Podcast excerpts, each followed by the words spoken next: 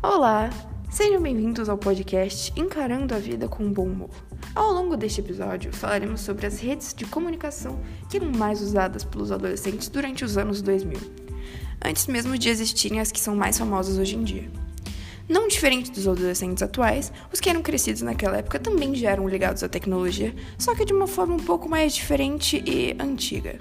Uma clássica rede social daqueles momentos era o Orkut. Ele funcionava basicamente como uma mistura de Facebook, WhatsApp e até mesmo um pouco do Twitter antes desses próprios aplicativos existirem.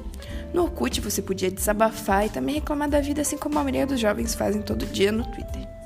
E também podia fazer declarações vergonhosas e, e, fazer parte de comunidades dentro da própria rede, como as comunidades Eu Odeio Acordar Cedo e Eu Amo Chocolate, que particularmente eu também faria parte para conversar com pessoas com quem você se identificava. E falando em comunicação, outra clássica rede de mensagens era o MSN. Quem nunca enviou aquela mensagem contando quantas palavras você podia escrever e também mandou sequências de figurinhas apenas para irritar um amigo e chamar a atenção das pessoas que você queria conversar?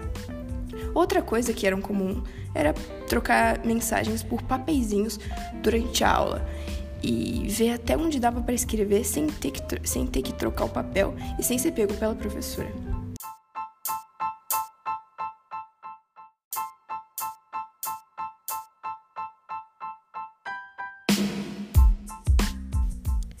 E bom, sejam antigas ou atuais, as redes sociais sempre fizeram parte da vida dos adolescentes e sempre continuarão fazendo.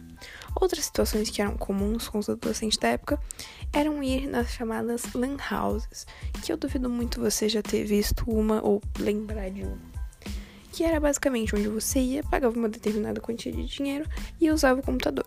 Alguns usavam para jogos e outros até mesmo para usar as próprias redes sociais em busca de algum tipo de comunicação e interação com outras pessoas, que é o que as redes sociais melhor, melhor promovem.